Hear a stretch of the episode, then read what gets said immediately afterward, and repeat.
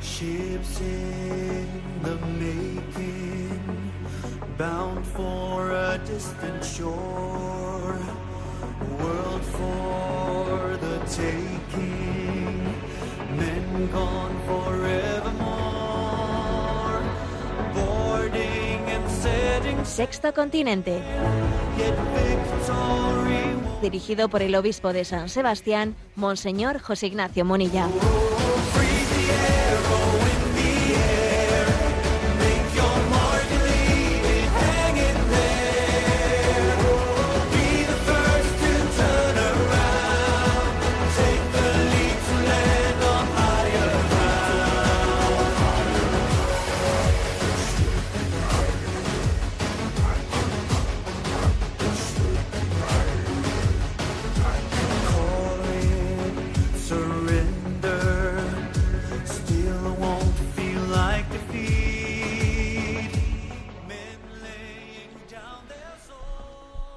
Un cordial saludo a todos los oyentes de Radio María. Un día más, con la gracia del Señor, nos disponemos a realizar este programa llamado Sexto Continente, que lunes y viernes de 8 a 9 de la mañana, una hora menos en las Islas Canarias, realizamos en directo aquí en Radio María España. En estas Navidades, la llegada de Herodes se ha adelantado al nacimiento del niño.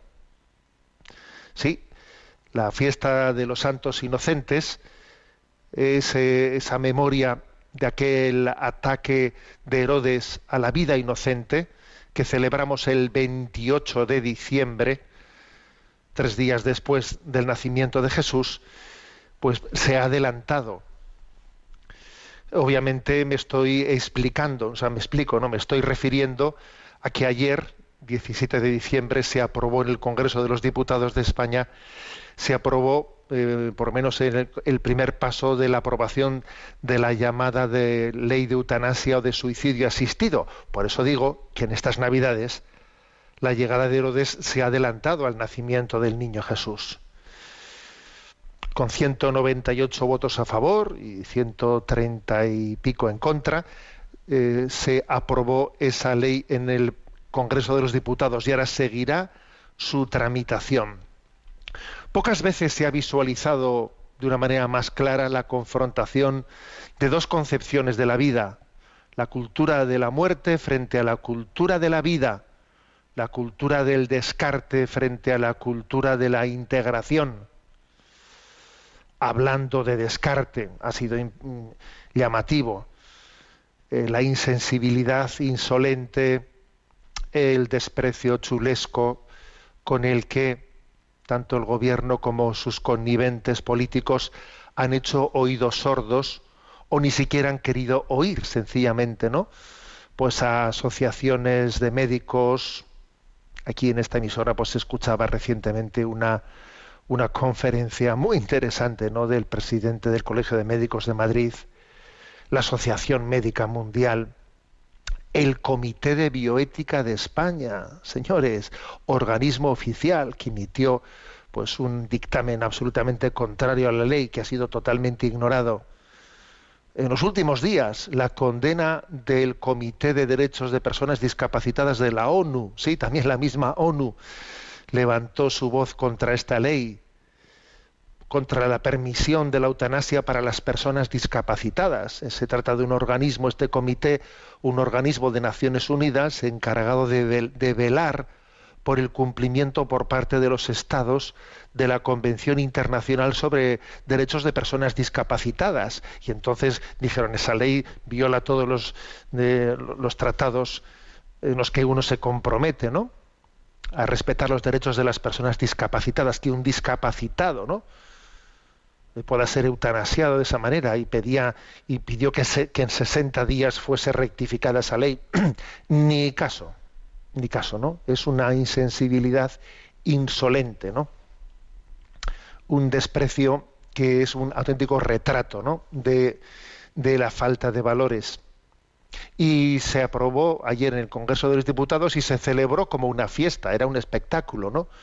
Verles abrazarse, verles aplaudir, mm, como si España hubiese sido elegida como sede de los próximos mundiales, o si las próximas Olimpiadas tuviesen lugar en España, se hubiese conseguido un logro histórico y no y todo el mundo allí aplaudiendo y diciéndose qué día no tan histórico para nosotros, ¿no? Bueno, pues un auténtico espectáculo. Algunos decían, estos son somos hoy somos más libres, han avanzado los derechos. Lo único cierto, lo único cierto es que la vida es sagrada y nosotros no somos dueños, ¿no? Un servidor pues envía a redes sociales eh, en estos días últimos, ¿no? Pues dos mensajes. Uno que por cierto estaba acompañado de una viñeta, eh, de una viñeta de un conocido al que tengo que agradecerle también su colaboración con este obispo, ¿no? un viñetista Conchito, en el que bueno pues se escenifica eh, un incendio en el que una anciana se ve rodeada por unas llamas, unas llamas que entre ellas eh, dicen o rezan dolor, precariedad, soledad, incomprensión, desesperanza, miedo y esas llamas rodean a esa anciana y allí llega un bombero, un bombero que le abre una puerta a la anciana, le abre una puerta y le dice, señora, apagar este incendio nos llevaría mucho tiempo y dinero. Tome esta puerta y descansaremos todos. Y en la puerta pone eutanasia. Y entonces, bueno, pues yo acompañé esta imagen con un, con un texto que reza, una ley de eutanasia se traduce en una sutil y tenaz presión sobre los más dependientes para que decidan, entre comillas, decidan quitarse de en medio. Nos va a tocar, por lo tanto, ¿no? en este momento, ya que esta ley va a ejercer esa presión tenaz y sutil sobre los más débiles, estar muy cerca de ellos, uno a uno. La respuesta que tenemos que dar a esta ley es vamos a salvar uno a uno a las, a las vidas humanas, ¿no? Vamos a comprometernos a ser motivo de esperanza para todos aquellos que pueden estar en este momento tentados, ¿no? De coger esa puerta en la que el bombero, el bombero le dice a la señora, señora, apagar este incendio nos llevaría mucho tiempo y dinero. Tome esta puerta y descansaremos todos. Será para nosotros no una llamada a tirar para arriba y no para abajo de cada uno de nosotros. Envié también ayer otra imagen a redes sociales, no una fotografía impresionante de un hombre que en un puente que, en un puente, además en este caso no es una viñeta, sino que es una fotografía real, un hombre que se ha intentado suicidar tirándose de un puente, pero que los que pasaban por allí eh, le han agarrado a tiempo y le sujetan entre todos y le agarran por el cinturón, le agarran por las piernas, por el hombro, no te dejamos caer, no, no estamos dispuestos a que tú te suicides, aquí. No, no estamos dispuestos, ¿no? Y entonces en, eh, en, esa fotografía pues, se acompaña el texto que dice, en esta vida estamos para tirar unos de otros para arriba, no para abajo. Esta es la verdad. Dios nos ha puesto en esta vida para que tiremos unos de otros para arriba, no para abajo. Señor, dame esa gracia, que en esta vida yo tire de los demás para arriba y que me deje también tirar para arriba por parte de los demás que coja la mano que tira de mí para arriba, que no tire nunca de los demás para abajo, ¿no? Hay un episodio en medio de, esta deriva, en medio de, de, este desnortamiento en el que nuestra sociedad española corre como pollo sin cabeza. ¿Eh? ¿Habéis visto alguna vez a un pollo correr sin cabeza? Que le han cortado la cabeza y sale corriendo el pollo, corriendo y chocándose por todos los lados, porque claro, no tiene cabeza, no ve como pollo sin cabeza corriendo en medio de este desnortamiento, de esta ceguera colectiva, de este eclipse de la razón, yo creo que ha habido un episodio que a mí me ha llenado de esperanza, porque, porque en estas situaciones hay un factor, que es el factor Dios. El factor Dios. O sea, Dios se saca una carta de la manga cuando Él quiere, porque es Dios, ¿no? Y además cuando se saca es, la carta de la manga, nos sorprende, porque es Dios. Y la última palabra, fijaros bien, no la tienen esos que han apretado el, con su dedo el botón de la muerte, esos 198 diputados que con su dedo han apretado el botón de la muerte, no tienen la última palabra. La última palabra la tiene Dios. ¿Y cómo ha sido esa última palabra? Pues a mí me ha, me ha recordado algo, bueno, lo que ha acontecido aquí en España con ese episodio de la casta Susana, que sabéis que está en el capítulo 13 del libro de Daniel. Si os acordáis de, de esa historia, la resumo brevemente, ¿no? Unos ancianos que quisieron abusar sexualmente de aquella mujer, de la casta Susana, como esa mujer, Susana, no se no cedió ante la tentación de ser abusada, entonces le acusaron a ella falsamente, le acusaron de que estaba adulterando y entonces le condenaron a ser apedreada, ¿no? Iban hacia el apedreamiento, ¿no? Todos, todos juntos. Cuando Dios suscitó, el Espíritu Santo suscitó en un niño, un niño, pues una voz profética que en medio de aquel desnortamiento y de, aquel, de aquella ceguera colectiva de que iban a apedrear a la casta Susana, a la inocente, aquel niño, movido por el Espíritu Santo, dio, una- dio un grito y dijo, inocente soy de esta sangre. Y todo el mundo se volvió y dijo, ¿y este niño qué grito ha dado? Pero esto de dónde ha salido, ¿qué dice este niño? ¿no? Inocente soy de esta sangre. Bueno, pues yo creo que también esto ha acontecido en estos días. En medio de este desnortamiento ha habido pues un, un enfermo de ELA llamado Jordi Sabaté de Barcelona que tuvo, que, está en una postración con una enfermedad ya de ELA avanzada, muy avanzada, él ya no puede hablar, puede comunicarse, pues gracias a estas nuevas tecnologías, a través de un ordenador, porque puede activar el ordenador desde las pupilas de los ojos y entonces él puede expresarse con, con- con gran capa, vamos, con mucha clarividencia a través de- del ordenador, aunque él no puede mover eh, los labios, ¿no? Y entonces, mientras que los diputados con sus dedos apretaban el botón de la muerte, este enfermo, este enfermo que, que yo creo que, que está como representando ¿no? a, a ese niño que Dios suscitó en el episodio de la casta Susana, ha dado un grito, inocente soy de esta sangre, ¿no? Y el grito que él ha dado es, mueve un dedo por la vida. Bueno, y ha puesto en marcha una campaña mueve un dedo por la vida, como él, como él no puede mover un dedo porque está totalmente paralizado, él, eh, pues quien le asiste, ha movido un dedo y ha pedido que todos movamos un dedo por la vida, ¿no? Y entonces, fijaros, ciertamente eh, el poder político estaría en quienes han apretado el botón con su dedo el botón de la muerte en el Congreso de los Diputados, pero la autoridad moral, la autoridad moral es de este dedo movido por la vida de este enfermo de ELA, Jordi Sabaté, que en mi opinión va a pasar a la historia como esa carta que Dios tenía guardada para dejar en evidencia, en evidencia, ¿no? Que aquí existen dos concepciones entre la y uno tiene que optar y no se puede pretender quedar en medio no yo voy a ser eh, testigo imparcial ¿eh? de este debate yo me voy a quedar en medio ¿eh? como algunos pretenden no yo voy a quedarme en, en medio yo ni ni, pa- ni para adelante ni para atrás. Yo ni pro vida ni pro aborto. Yo yo me quedo en medio. No no cabe no cabe. Sorber y soplar al mismo tiempo no puede ser. Tienes que optar entre la cultura de la vida la cultura de la muerte. La cultura del descarte o la cultura de la integración. Llegados a este punto no existe puntos intermedios. Conclusiones. Bueno pues conclusiones. Estamos justamente, ¿no? Decía que, que se ha adelantado Herodes, Herodes a la llegada del niño, ya, pero eh, la última palabra eh, la tiene la tiene Jesús. Conocer hay muchas personas que en estas Navidades van a tener la, la posibilidad de conocer a Jesucristo hasta por exclusión. ¿Qué quiere decir con esto? Conocer a Jesucristo hasta por exclusión. Pues porque lo que está aconteciendo en España es una prueba de que fuera de Cristo no hay salvación, de que solo en Cristo está la esperanza.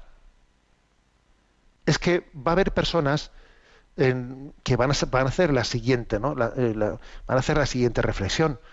es que yo tengo que reconocer que estaba alejado de Jesucristo, estaba alejado de la fe, pero cuando veo la deriva de una sociedad de a dónde llega por haberle dado la espalda a la fe, entonces es que esta fe debe ser verdadera, ¿no? Aquello que decía Chesterton, quitad, quitad lo sobrenatural y no os vais a encontrar con lo natural, sino con lo antinatural. Cuando hemos dado la espalda ¿no? a nuestras raíces religiosas, no nos hemos encontrado con una sociedad sanamente laica, no, no. Nos hemos encontrado con una, con una sociedad en la que pues en la que hasta la ley natural es violada ¿no? y no es respetada. Quitad lo sobrenatural y no os vais a encontrar con lo natural, sino con lo antinatural, lo antinatural, por ejemplo, que, que, supone reivindicar el derecho a suicidarse, lo antinatural que, que supone, por ejemplo, decir que yo tengo derecho a decidir si el niño que llevo dentro de mí va a vivir o va a morir. Yo, yo me convierto en, Herode, en Herodes, ¿no? Eso es lo antinatural. Quitad lo sobrenatural y os vais a encontrar no con lo natural, sino con lo antinatural. Necesitamos de Jesucristo. Esto que acontece proclama ante el mundo que una sociedad sin Jesucristo se hace el araquiri. El araquiri se hace una sociedad sin Jesucristo. El araquiri porque está presa de la desesperanza. Por lo tanto, estas navidades van a ser navidades de vida. Vamos a la llegada de Jesucristo va a recordar que la vida es más fuerte que la muerte y lo acontecido en España nos va, ¿no? nos va a recordar a todos que estamos llamados a mover un dedo por la vida, a hacer de nuestra vida un testimonio vivo de que de que merece la pena ser vivida esta vida y de que hay razones para la esperanza y tenemos que transmitirlas y tenemos que, que, comunicarlas. Nunca como hoy el cristianismo ha sido tan necesario, tan necesario. O sea, solamente Jesucristo es capaz de dar una esperanza en medio de este desnortamiento tan grande ¿no? que, tiene, que tiene la sociedad de, Occidente secularizada y de una manera muy especial la, española. Bueno, este es mi comentario en este día, ¿no? Por cierto, hoy es día 18 y se celebra también la fiesta de la expectación del parto. Bien, eh, Sexto Continente es un programa que tiene también interacción con los que sois usuarios de redes sociales en Instagram y en Twitter a través de la cuenta arroba obispo en Facebook a través de los que sois usuarios de Facebook, a través del muro que lleva mi nombre personal de José Ignacio Munilla. Recuerdo que los programas anteriores los tenéis tanto en el podcast de Radio María como en, en la página web multimedia www.enticonfio.org en enticonfio.org tenéis pues tanto eh, pues los programas anteriores de Radio María, pero muchas cosas más, ¿eh? muchas cosas más que pues que hay poco a poco vamos colocando. Y por cierto, si no, lo he hecho pocas veces, tengo que dar muchas gracias a todas las personas que colaboran pues en esa, en esa página, ¿no? en ticonfío.org, que son, el otro día las conté, unos 25, ¿eh? unos 25 voluntarios fijaros, ¿eh? 25 voluntarios sin una sola persona contratada. La verdad es que es un milagro la, la evangelización de la Iglesia, de cómo se puede, ¿no? Pues entre todos hacer uno. Entre todos somos uno en Cristo Jesús. Ese es el gran milagro de la Iglesia. Entre todos somos uno en Cristo Jesús. Bien, vamos a tener en este momento, en este momento, una, voy a introducir, ¿eh? voy a introducir eh, en un día tan clave como el de hoy, en el que celebramos esta fiesta de la expectación del parto, una fiesta, por cierto, que fue eh, promulgada en el décimo concilio de Toledo, pues preparando la llegada de la Navidad. Y es que además esta fiesta se une a que al hecho de que litúrgicamente se, inician, se introdujeron, ayer se comenzaron a introducir, en el día 17, eh, las antífonas de la O que son como una eh, expectación ante la llegada de Jesucristo. Y hoy quiero eh, hablaros un poco de esto y quiero presentarlo, pues no sé, a modo de retiro eh, introductorio en esta, en, en- esta fiesta de la Navidad, de, de manos de la liturgia. Se trata de educar nuestro espíritu. Sí, sí, la liturgia es educadora de nuestro corazón. Nuestro espíritu necesita ser educado porque suele estar fluctuante. Y solemos fluctuar a veces entre la indolencia y la impaciencia. A veces, ¿eh? no sé, es curioso, porque entre ser indolente e impaciente, que parece que son dos cosas absolutamente contrarias, sí, pero a veces acontecen esos dos extremos, ser indolente e impaciente, acontecen en nosotros mismos en momentos diversos. ¿eh? Bueno, pues frente a esa doble tentación de la indolencia y de la impaciencia, eh, la Iglesia, la liturgia es educadora de nuestro corazón y nos enseña a tener una expectación eh, por la llegada de Jesucristo.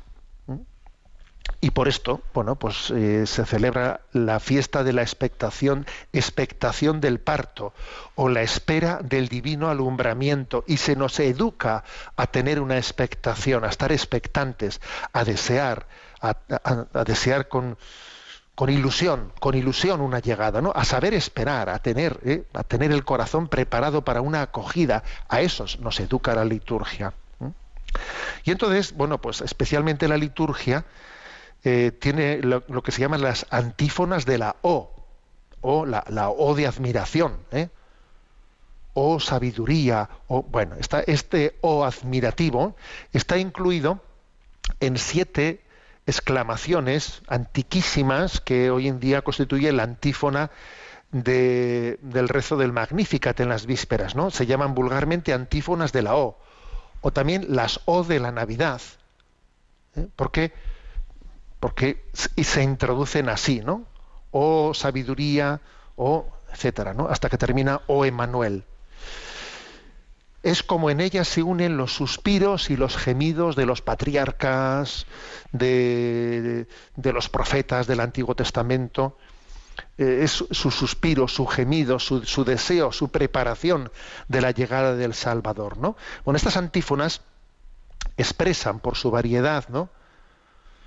Tanto las cualidades del Mesías que esperamos como la necesidad que el linaje humano tiene de, de la llegada del Señor, ¿no? Son siete. Oh sabiduría, oh Adonai. Adonai, sabéis que es un, pues un título que significa Señor, ¿no? Oh radix, oh raíz, oh renuevo, oh llave, oh clavis, oh sol, oh rey y oh Emmanuel, ¿no? Es muy curioso porque eh, eh, for- forman estas estas eh, mm, estas siete invocaciones al leerlas ¿no? en sentido inverso forman un acróstico latino si uno coge la primera de cada una la- la primera letra de cada una de estas siete invocaciones las lee al revés y le sale una palabra latina que significa erocras que signifique que significa yo seré yo seré yo estaré ¿eh? Es como una preparación para su, para su llegada. Entonces, pues, eh, mm, si os parece, vamos ¿no? a hacer esta, esta preparación, ¿eh? que, que creo que será hermosa realizarla de esta manera. Yo voy a hacer una breve meditación sobre cada una de estas siete, in- siete in- invocaciones. Y la primera de ellas, la primera es la referente Oh sapiencia, como acabáis de escuchar. ¿eh? Oh sapiencia. Oh sabiduría, que brotaste de los labios del Altísimo, abarcando del uno al otro confín y ordenándolo todo con firmeza y suavidad. Ven y muéstranos el camino de la salvación. Este es el, la antífona que la primera de las siete antífonas que se que canta la liturgia. oh sabiduría. Bien, como podéis observar, la primera invocación de la sabiduría hace referencia a la necesidad que tenemos de reparación de una razón ofuscada, de unos afectos que también están heridos, de un gusto que está distorsionado. Necesitamos sabiduría. ¿Eh? No, no tenemos clarividencia. Es que el pecado original nos ha dejado tocados. Nos cuesta ver la verdad, nos cuesta amar, ¿eh? nos cuesta amar. Como, como digo, tenemos un problema en el paladar, en el gusto, porque nos resulta atractivo lo que es malo y lo que es bueno nos resulta insípido. ¿Qué problema tenemos de paladar, no?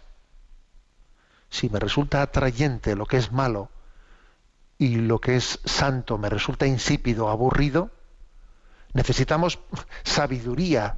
O sea, tenemos una distorsión fruto del pecado original, ¿no? Entonces la primera antífona dice, oh sabiduría, danos la sabiduría. ¿Eh?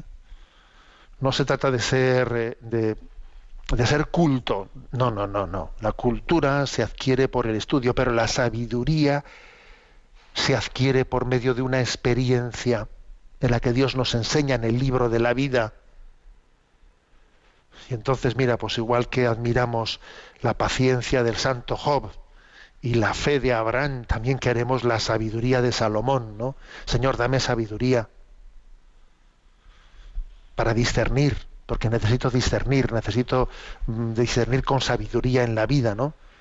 Para saber qué cosas tengo que aceptar porque no puedo cambiar, ¿no? Qué cosas, sin embargo, tú estás esperando que yo cambie y saber distinguir unas de otras. ¿eh? Necesito la sabiduría propia del alumno que también se deje enseñar, porque a veces hay alumnos que no se dejan enseñar. Dios ha puesto eh, junto a nosotros muchas, muchas fuentes de sabiduría y tenemos que aprender a beber de ellas, a beber de ellas. Pues eso, cada uno, cada uno sabe, ¿no? Qué fuentes de sabiduría Dios ha puesto cerca de ellos. Yo a veces, pues por ejemplo, tengo aquí a lo mío, según os hablo, tengo a mi izquierda las obras completas de Benedicto XVI, ¿no? Y digo, ojo, madre mía, aquí qué fuente de sabiduría. Y cuando consulto cosas en sus obras completas, le doy gracias a Dios por tener cerca de, cerca de mi mano una fuente de sabiduría. ¿sí?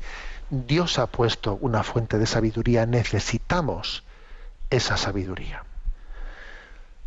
La segunda de las antífonas, ¿eh? la segunda de las antífonas, lo habéis escuchado, oh Adonai, oh Adonai, pastor de la casa de Israel, que te apareciste a Moisés en la zarza ardiente y en el Sinaí le diste tu ley. Ven a librarnos con el poder de tu brazo. ¿Veis? La invocación de Adonai, el término Adonai significa el, es, traducido, ¿no? Eh, en griego como el Kyrios, como el Señor, todopoderoso, Señor lleno de gloria. ¿eh? Y por lo tanto hace referencia al poder, al poder de la gracia de Dios, ¿no? Es sobre todo una, una referencia a que nosotros tenemos conciencia de nuestra impotencia. El poder del demonio es grande y nuestra experiencia de esclavitud eh, frente a ese príncipe de este mundo es innegable, es innegable, ¿no? Acordaros lo que dice la secuencia de Pentecostés, ¿no? Mira el vacío del alma si tú le faltas por dentro, mira el poder del pecado cuando no envías tu aliento. Sentimos, ¿no? Nuestra pequeñez, nuestra debilidad, nuestra impotencia. No somos nada, ¿eh? pero sin embargo con la gracia de Dios lo podemos todo y por eso le invocamos, oh Adonai, tú eres Señor, danos participar de tu señorío, de tu señorío. Sin tu gracia no podemos cumplir la ley. La ley para nosotros eh, es superior a nuestras fuerzas, ¿no? La ley sin la gracia eh, termina siendo un enemigo, pues porque nos marca el de nos, nos marca el deber sin tener la capacidad, sin tener el don. Danos lo que nos pides, ¿no?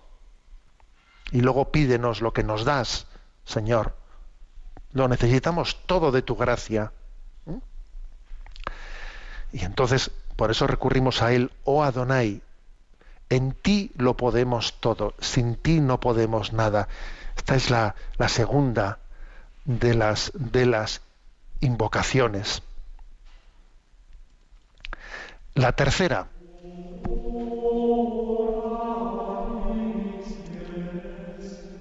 Lo habéis escuchado. Oh Radix Gese. Oh llave. Perdón. Oh renuevo. Oh renuevo del tronco de Jesé.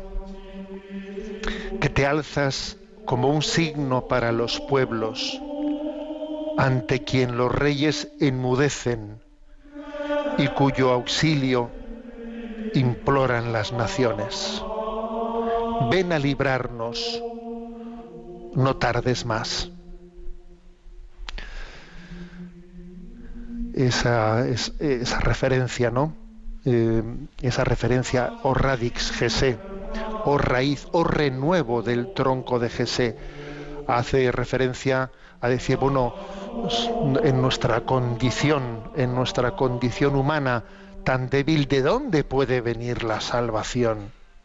El hombre no puede salvarse, no puede salvarse a sí mismo. ¿De dónde podemos esperar, no?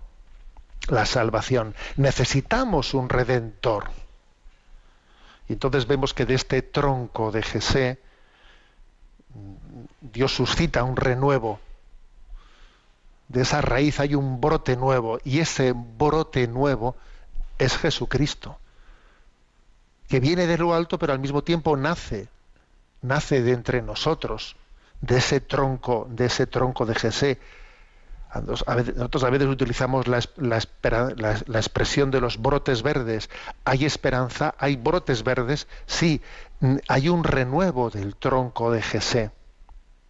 De su raíz florecerá un vástago. Sobre él se posará el Espíritu del Señor. Por lo tanto, tenemos esperanza, ¿no? Dios se ha, se ha compadecido de nosotros, ha venido a nosotros. Estábamos vendidos a la iniquidad y ha suscitado de nuestra carne y de nuestra sangre, ha suscitado un redentor, venido de lo alto, pero carne de nuestra carne, sangre de nuestra sangre, encarnado en las entrañas de la Virgen María.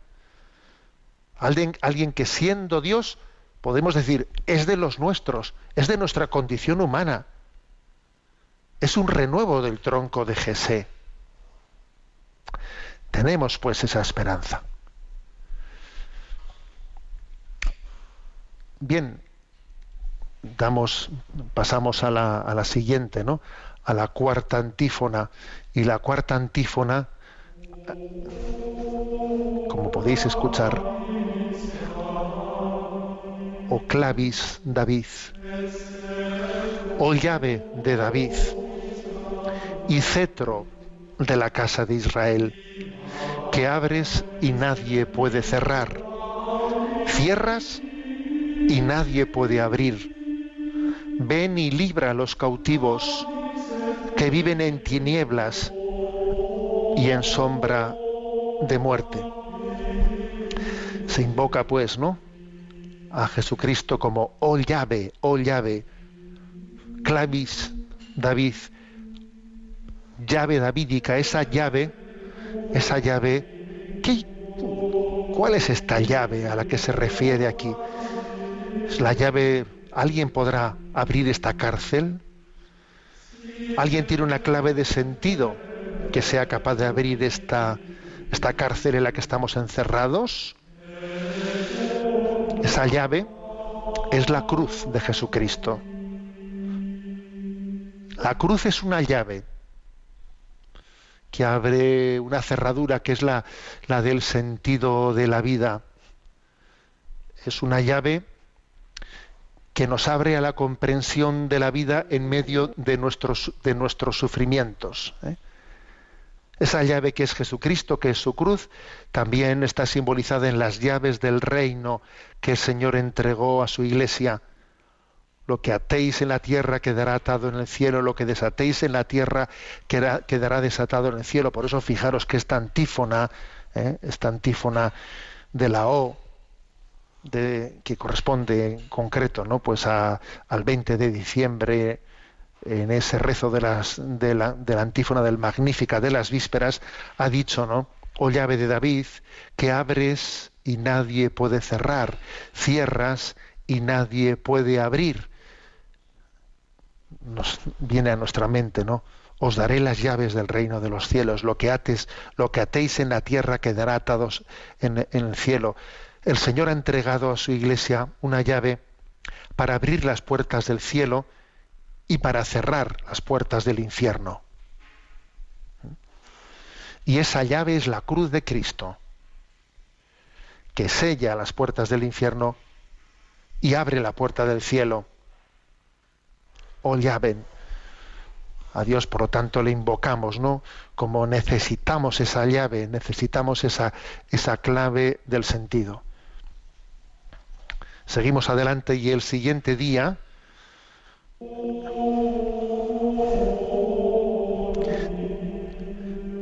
dice Oriens, oh sol, oh sol, que naces de lo alto, resplendor de la luz eterna, sol de justicia, ven ahora a iluminar a los que viven en tinieblas y en sombra de muerte.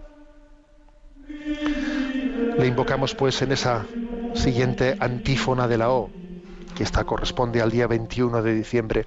O Oriens, oh Sol.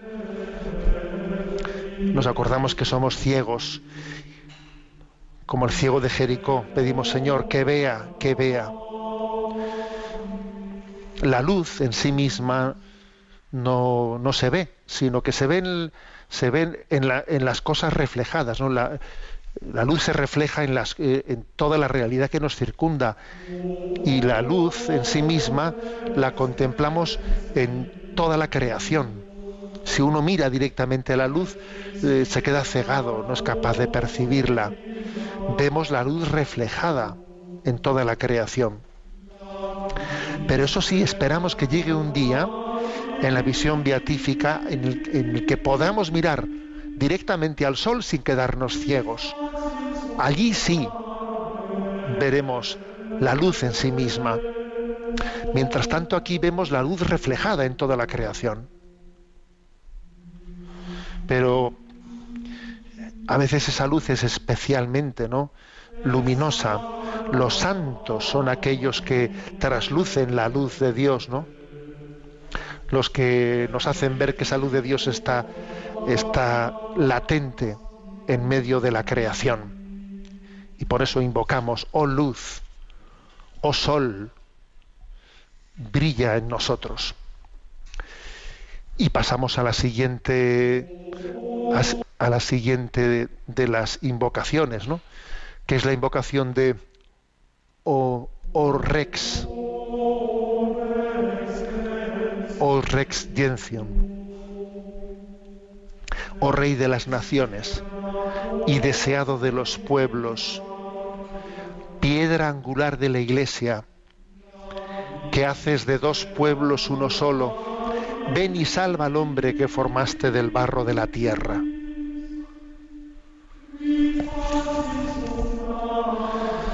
Como veis es una invocación a un rey. El hombre necesita, necesita quien le guíe. No podemos caminar descabezados.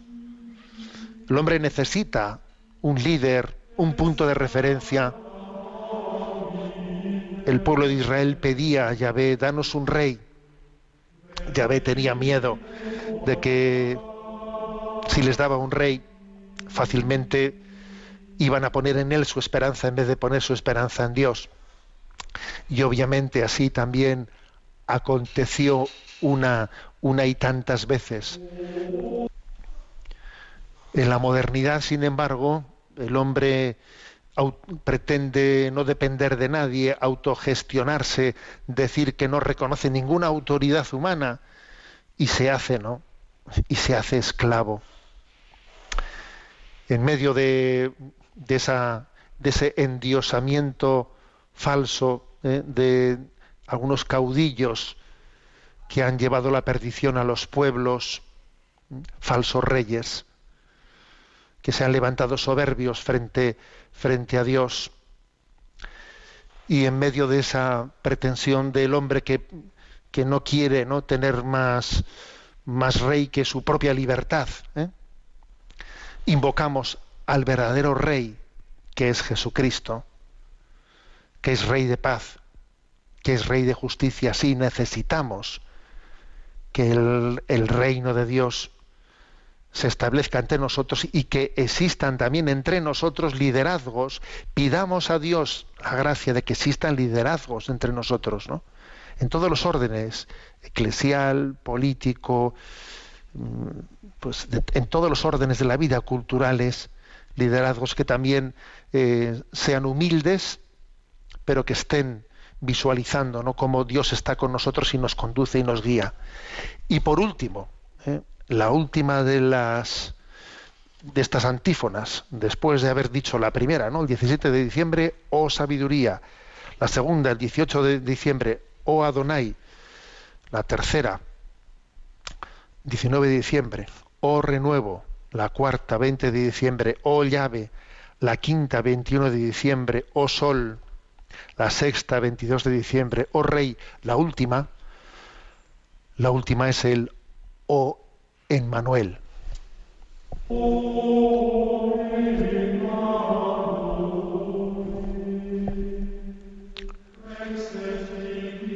Oh Emmanuel, Rey y legislador nuestro, esperanza de las naciones y Salvador de los pueblos, ven a salvarnos, Señor Dios nuestro. La última de las antífonas ha reservado, obviamente, lo mejor, oh Emmanuel, Dios con nosotros. Necesitamos a Dios, sálvanos, solo Dios salva. No caigamos en la tentación de pensar que nos van a salvar nuestras estrategias. Nuestras estrategias no nos van a salvar. Solo Dios salva.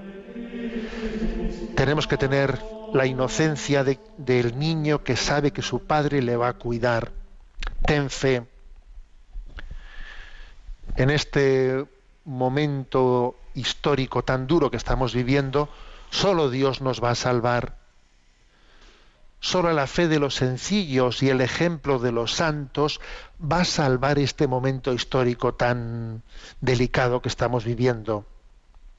Nos toca vivir en la presencia de Dios para mantener esta inocencia y no tener miedo, tener paz. Dios es el Señor de la historia Solo Dios salva. Oh Emmanuel, Dios con nosotros. En esta historia, que parece que va a la deriva, Dios camina junto a nosotros y Él lleva la historia a la salvación. Por eso, fijaros, si la primera de las siete eh, antífonas de la O fue O sabiduría, la última es O Emmanuel, Dios con nosotros. Además explicamos estas siete antífonas en el día en el que se celebra, porque hoy es día 18 de diciembre, en que se celebra la fiesta de la Virgen de la O, ¿eh? o, la, fiesta de la, expectación del parto. Es maravillosa esa, esa expresión, ¿no? Fiesta de la expectación del parto o la espera del divino alumbramiento. Es maravillosa esa, esa expresión. Es una expresión que nos, que nos recuerda que María nos quiere educar, eh, quiere educar nuestro corazón para que tengamos ilusión, para que tengamos expectación, para que tengamos capacidad de sorpresa, capacidad de maravillarnos, ¿no? Capacidad de asombro, capacidad de asombro. Como cuando un niño, cuando un niño, pues eso, ¿no? Ve algo que, que lo mira con una admiración como como si hubiese descubierto él, pues en ese momento, ¿no? Un descubridor que de repente dice, anda, la selva del Amazonas, nunca el ojo del hombre había visto esto, ¿no? O la cara, la cara oculta de la luna, estoy yo siendo el primero en ver la cara oculta de la luna. ¿Te imaginas el asombro? ¿Te imaginas la sorpresa? Bueno, pues eso es lo que se nos quiere educar, educar con a través de la liturgia, ¿no? Frente a, frente a la tentación ¿eh? pues de pues de la indolencia o de la impaciencia ¿eh? ser indolente que uno es indiferente y ya no, y no tiene ilusión con nada no quizás nosotros hemos caído en ese en ese pecado no tener ilusión con nada no tener expectación no tener capacidad de asombro de sorpresa no bueno pues eso es lo que nos quiere educar la liturgia no en este en este don los niños, con su inocencia, son una referencia importante para nosotros, una, referencia de cómo el corazón debe de tener ilusión, expectación, capacidad de asombro. ¿no? En alguna otra ocasión ya he puesto esta, canción de Giuseppe Povia, pero la vamos a poner ahora, ¿no? Eh, cuando, los, iñ- cuando los niños hacen o es una referencia a esa capacidad de admiración que tienen los niños en la cual nosotros no queremos queremos vernos reflejado. Cuando los niños hacen o ¿eh? de Giuseppe Povia. Cuando los niños hacen oh, a un ratoncito. Cuando los niños hacen oh, hay un perrito. Si hay una cosa que ahora sé, que yo jamás volveré a ver. Un lobo negro que da un besito a un corderito. Todos los niños hacen oh, dame la mano porque me dejas solo. Sabes que solo no podré, sin ese alguien ninguno llegar a ser un hombre. Por un muñeco un robot, bot, bot, una pequeña discusión. Con un dedito y con un grito, al menos ellos eh, hacen las paces. Todas las cosas nuevas son sorpresas justo cuando llueve y los niños hacen oh, mira la lluvia. Cuando los niños hacen oh, qué maravilla, qué maravilla. Dime entonces qué tonto soy, que soy. Me siento estúpido porque yo ya no sé hacer ni hacerlo todo como me pilla. Porque los niños no tienen pelos ni en la barriga ni en la lengua. Y los niños casi siempre indiscretos guardan tantos secretos como poetas. En los niños vuela la fantasía y que mentirijillas, oh mamá mía, cada cosa es clara y transparente si ven que un hombre llora. Y los niños hacen oh, tú te has hecho la pupa, es culpa tuya.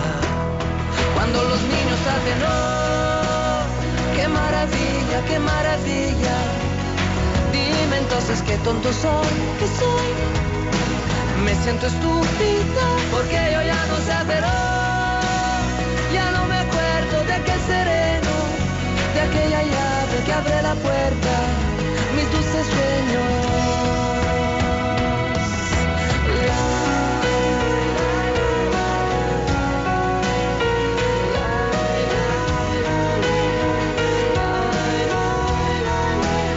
Si los cretinos hacen, si los cretinos hacen, si los cretinos hacen, ¡boh!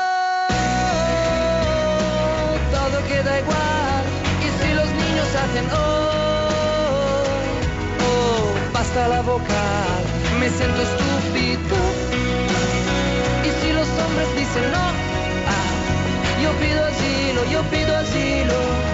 Como los niños, yo quiero ir gateando. Cada uno es perfecto, igual el color. Viva los locos que han entendido que es el amor.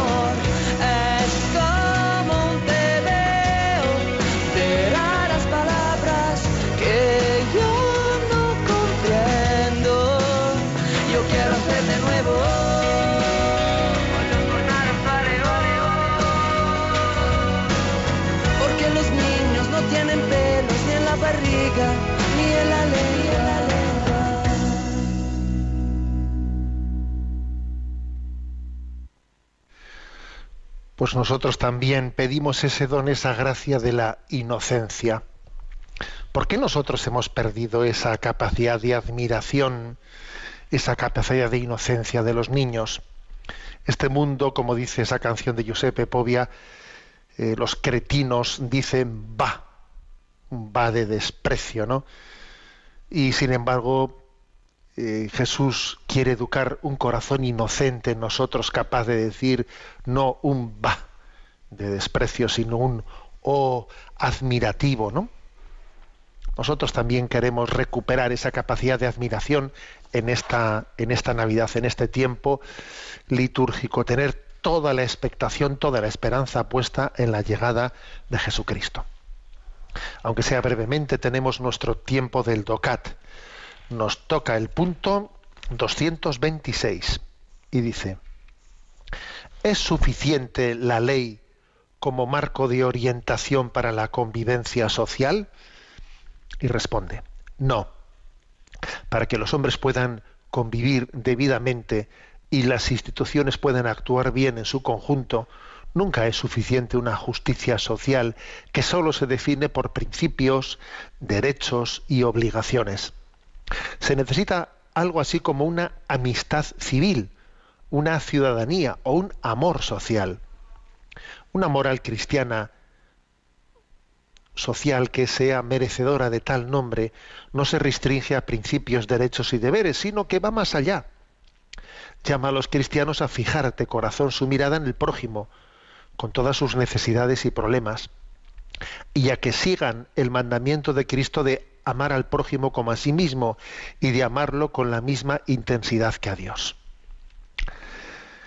Es decir, este punto 226 lo que se subraya es, a ver, eh, las leyes son importantes ¿eh? para la convivencia social, muy importantes, pero no, suficientes.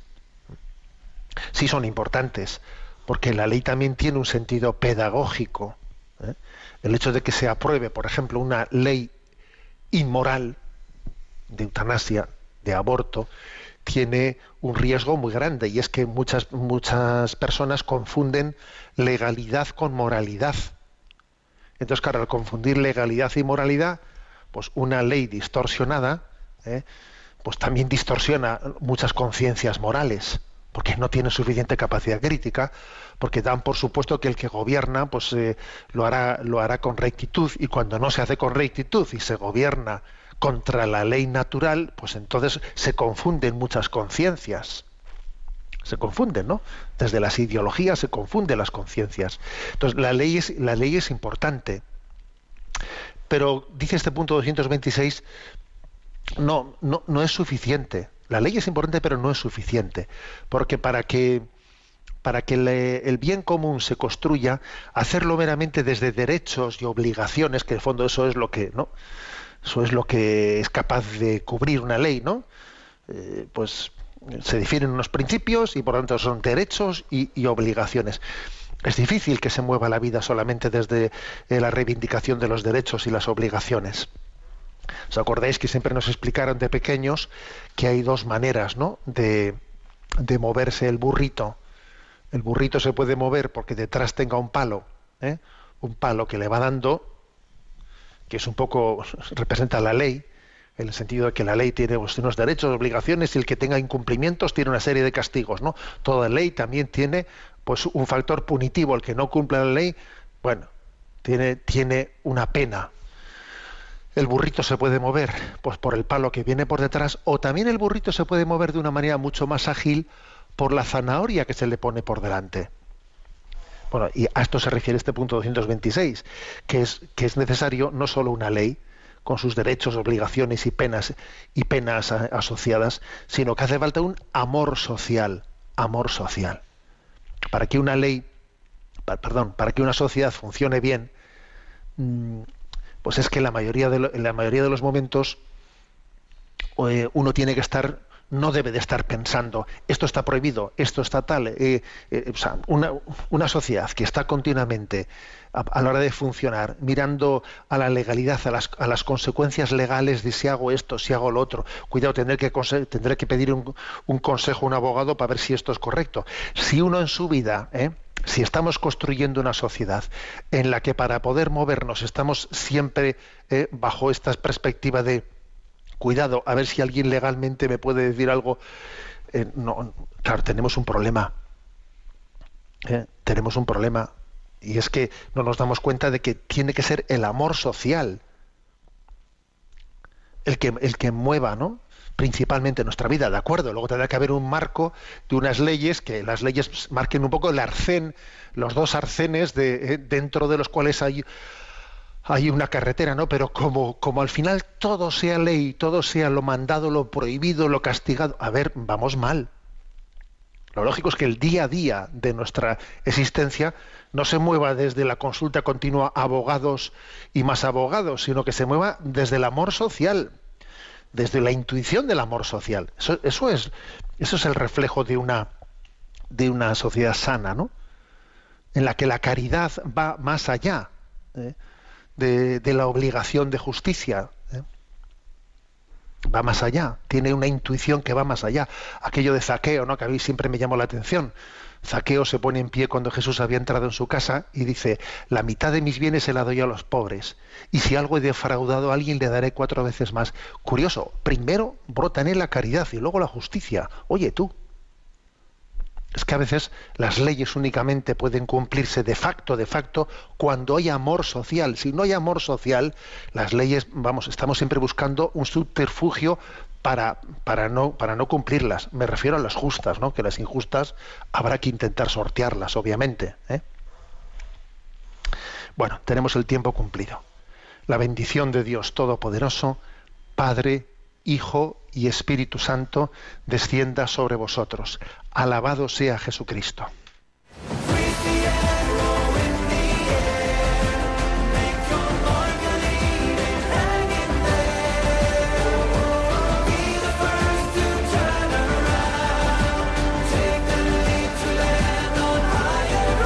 Y así finaliza en Radio María, Sexto Continente, un programa dirigido por el obispo de San Sebastián, Monseñor José Ignacio Munilla. First